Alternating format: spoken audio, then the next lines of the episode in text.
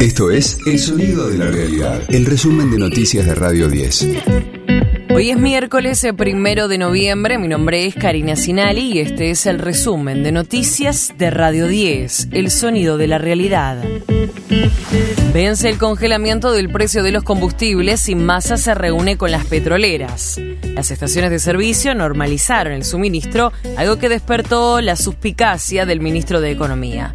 Remarcó que los camiones aparecieron de pronto y aseguró que no va a soportar un apriete para una subida de precios. Lo que sí les quiero decir, y es para que todos lo piensen, es sin que se haya tomado ninguna decisión todavía, cómo de golpe apareció el combustible. Porque se habla de los barcos y yo lo que les quiero decir es que lo que se importa es diésel, no nafta común, no nafta premium. Esa se produce en la Argentina. Y de golpe aparecieron los camiones. De alguna manera lo que yo le quiero decir a los argentinos y a las argentinas es, por más que intenten con alguna maniobra especulativa de lockout forzar un aumento del 40% o del 20% del combustible, yo como ministro no lo voy a permitir. Definen los lineamientos del debate entre Massa y Milei de cara al balotaje. Se sortearán los temas, el lugar en el escenario que ocuparán y el orden en que hablarán los candidatos presidenciales. El debate se realizará el domingo 12 de noviembre en la Facultad de Derecho de la Universidad de Buenos Aires. De lunes a viernes, desde las 6, escucha a Gustavo Silvestre. Mañana Silvestre. En Radio 10. El gobierno le pagó 2.600 millones de dólares al FMI. Corresponden a los tres vencimientos de octubre que fueron cancelados en un solo desembolso. Tras el pago, las reservas del Banco Central perforaron los 22 mil millones de dólares. Boca viaja a Brasil para jugar la final de la Libertadores el próximo sábado. Ayer Almirón paró el probable equipo para enfrentar en la final a Fluminense. Se espera un gran contingente de hinchas geneises en Río de Janeiro y las autoridades anticipan rigurosas medidas de seguridad.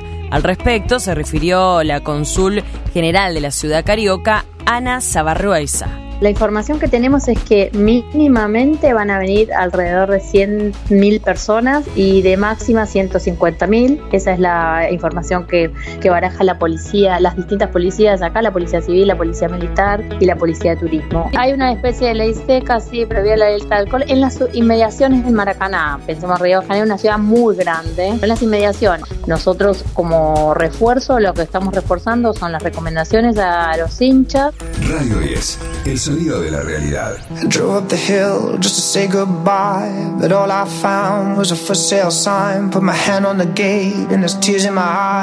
James Blunt vuelve tras cuatro años con un álbum sobre la nostalgia y el paso del tiempo.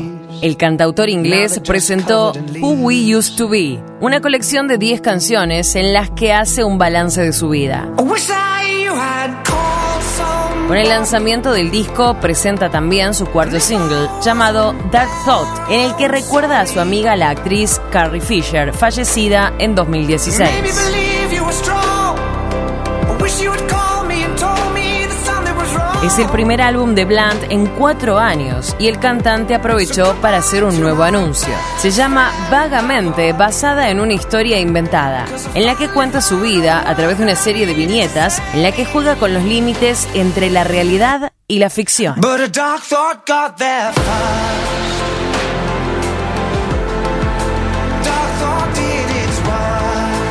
Este fue el diario del miércoles primero de noviembre de Radio 10, El sonido de la realidad.